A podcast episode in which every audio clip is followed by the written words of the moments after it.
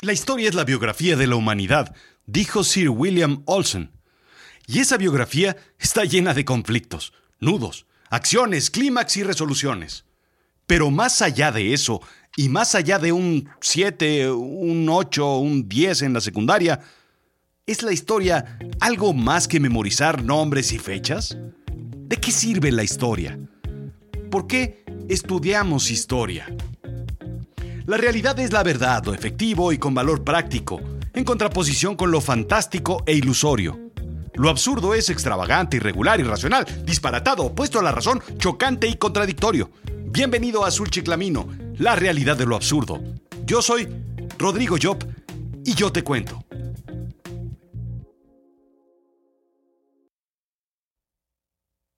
3B. Me levanté hoy angustiado. No sé si exista, pero eso estaba soñando. Debía comprar un lápiz 3B para la clase de pintura de la escuela. Me desperté sudando en frío y, aún en un estado de somnolencia, escribí mi sueño como normalmente hago.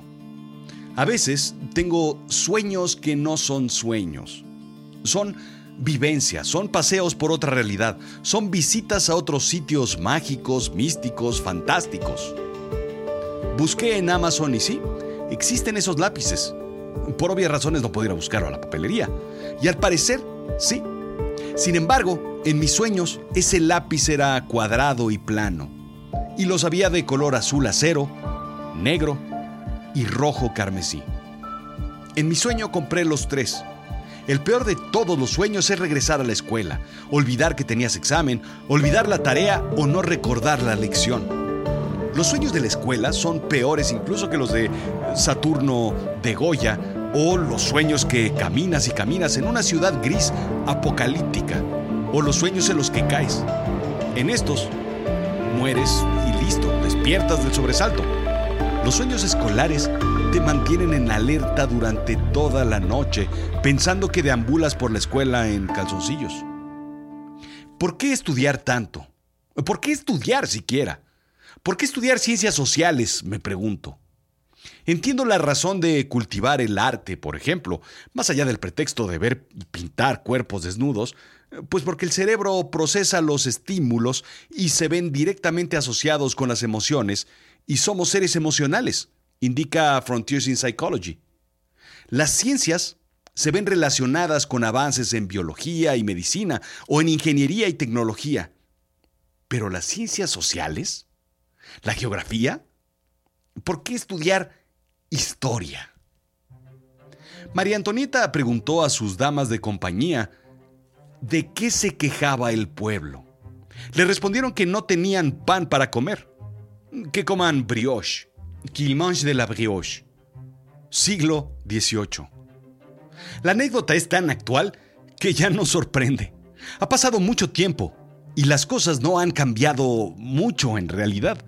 Quien gobierna sigue estando lejos de quien es gobernado, al grado de no poder entender qué es lo que sucede del otro lado de la línea que está marcada con varios ceros de ingresos. Matthew O. Jackson y Massimo Morelli de la Universidad de Stanford explican en un antiquísimo texto del 2009 las razones de las guerras. Enumeran, por ejemplo, la religión, Irónicamente, el abrir los ojos de la ideología correcta tiene que ser a través de un conflicto armado que lleve a la muerte al otro. Por cierto, la religión del más fuerte es normalmente la más correcta. La segunda es más emocional, la venganza. Porque en la política también existe el me vio feo o el sacó a bailar a mi novia. Y eso, eso genera conflictos bélicos, mínimo. La limpieza étnica, por supuesto muchas otras como obtener beneficios económicos o territoriales, revoluciones por opresión o desigualdades, guerras civiles por diferencias ideológicas del mismo pueblo. Pero en otras más complicadas y al mismo tiempo más absurdas como el el que pega primero pega dos veces. Atacar hoy un país vecino que está haciéndose más fuerte para evitar así un posible ataque en el futuro. La guerra como proceso para negociar, en fin, muchas razones de la guerra. Definiendo la guerra como un conflicto que toma más de mil vidas, ¿ha estado el mundo alguna vez en paz? El New York Times explica que de los últimos 3.400 años, hemos estado en paz solamente 268 de ellos. 8% de la historia documentada. Cerca de 108 millones de personas han muerto en guerras tan solo en el siglo XX, según estimaciones. Pero no solamente las muertes a causa de las guerras se han contabilizado, también ha decrecido el número de nacimientos por parte de la guerra debido a los hombres que han tenido que ir a pelear. Se estima que la Segunda Guerra Mundial generó un déficit de 20 millones de personas. ¡Wow!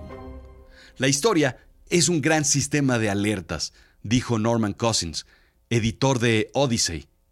Y creo que no hay nada más cierto que ello. Un libro de historia debería ser entonces, pues, pues como un tablero de un coche en alerta máxima, completa versión Navidad, todos los foquitos prendidos y a punto de estallar. La historia siempre ha estado en alerta, y por ello, nunca podemos terminar de estudiarla. Entonces, ¿por qué estudiar la historia? En el pasado, conocer ciertos datos históricos distinguía a las personas educadas de las no educadas, indica la American Historical Association. Una persona que pudiera recordar la fecha de la conquista normanda en Inglaterra, 1066, el nombre de la persona que ideó la teoría de la evolución al mismo tiempo que Darwin, Wallace, o la persona que creó a los Simpson, Matt Groening, era un mejor candidato para la escuela de derecho o podía aspirar a una promoción.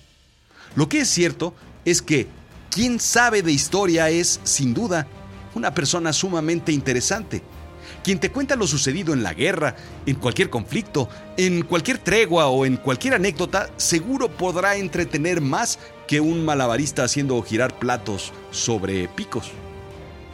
Ni la ciencia, ni el arte, ni la ingeniería ni la psicología nos van a ayudar a entender cómo resolver mejor los conflictos basados en lo sucedido. La historia es la herramienta perfecta y única para entender que siempre hay un bucle repetitivo, agresivo. La historia sirve para enseñarnos lo que nunca vamos a aprender, que los errores se repiten una y otra y otra y otra vez. La historia puede ser una especie de laboratorio imperfecto de las relaciones humanas. Lo que sucedió es probable que pueda volver a suceder bajo condiciones similares. ¿Que no? Estudiar la historia de otros países, por ejemplo, y saber qué se hizo bien y qué se hizo mal, puede moldear el éxito de una política. Si allá funcionó, pues ¿por qué aquí no? Al final, la historia es algo maravilloso. Son cuentos, tramas que nos envuelven con una narrativa épica en la que todo encaja, en donde los personajes tienen una razón de ser. Si no lo tuvieran, no tendrían espacio en la historia. Así de simple. No hay espacio para un personaje secundario o extras como en el cine. Una historia con una narrativa dinámica engancha a cualquiera. El drama aunado a una habilidosa forma de escribir crea entonces un género de storytelling real que atrapa, entusiasma y entretiene. Sin embargo, lo imperfecto de la historia es precisamente quien la narra. En realidad, la frase atribuida a María Antonieta hace referencia a una gran princesa en el libro Confesiones de Jean-Jacques Rousseau, escrito en 1766. Si Rousseau en realidad se hubiera referido a ella, se hubiera referido a una María Antonieta de 10 años, no en realidad a la reina María Antonieta. Ya sea que Rousseau creó la frase o era un insulto común en el siglo XVIII. La anécdota se antoja, indica History, para una desacreditación entre los rivales, más bien. Nerón, por ejemplo, tampoco tocó la lira mientras veía a Roma arder. La lira fue inventada tiempo después. Joseph Ignace Guillotín no inventó en realidad la guillotina. En realidad él estaba en contra del uso de tan cruel forma de ejecutar.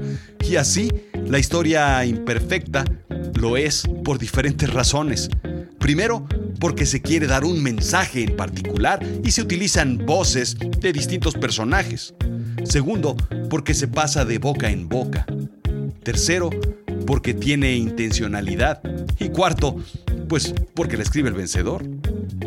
Uno de los problemas es que en la historia no está el dinero, y ya lo hemos platicado aquí. Tampoco en la ética, tampoco en la filosofía, Pero algo que es seguro es que el mundo necesita más historiadores, humanistas enfocados en recordarnos los caminos que ya hemos recorrido y que nos han llevado a un bosque oscuro o a un acantilado. Que nos repitan una y otra vez que en un conflicto armado se lleva siempre a los que menos tienen que ver con el conflicto. Que nos señalen los vicios del hombre que solo nos hace retroceder. Ciertamente creo que todo gobierno debe tener en su gabinete principal a un historiador, a un etista y a un filósofo.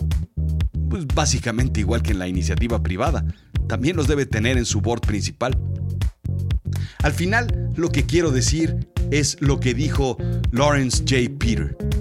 La historia nos enseña los errores que vamos a cometer. ¿Es así? Fue Azul Chiclamino, la realidad de lo absurdo. Yo soy Rodrigo Job. ¿Te quedaste con dudas de las referencias? Visita azulchiclamino.com, encuéntralas en la sección blog, junto con el transcript de todos los episodios. Sígueme en Twitter, en Instagram, Facebook y ahora también en YouTube. Pero sobre todo sígueme todos los días de lunes a viernes a las 7 de la noche hora de México en Terapia de Storytelling. Déjame contarte en vivo todo lo que hay en mi cabeza y cosas que ni te imaginas se puede platicar en un sitio así. Escucha estos episodios y todos los demás en iTunes, en Apple Podcasts, en Spotify, en SoundCloud y califícame y por supuesto escucha los otros podcasts de Azul Chiclamino. Cerebro de Silicio y me lo contó la noche. Gracias.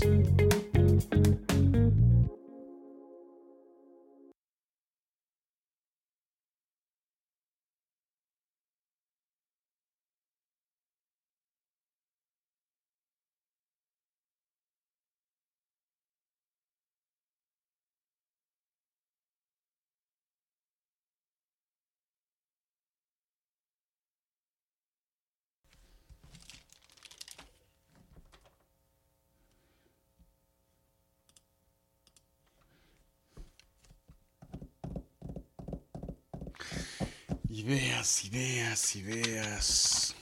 Ideas para historias. A ver, una historia.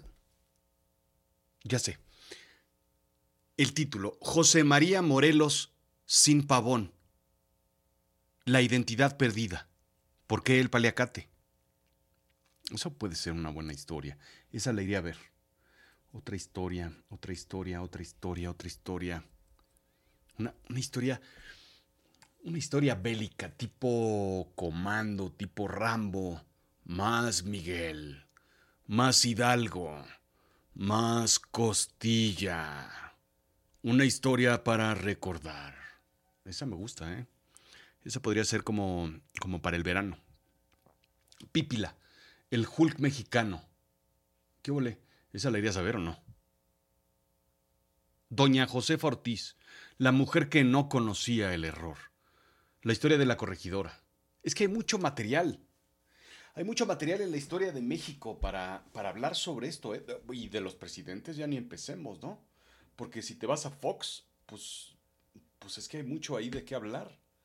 Mucha comedia, mucha risa, mucho, pues un poco de todo, ¿no? Lágrimas. Lágrimas y risas. Tenemos a chupacabras ahí en, en este, nuestro amigo Salinas, ¿no? El profesor loco, este, nuestro querido Cedillo. Hay mucho que hacer.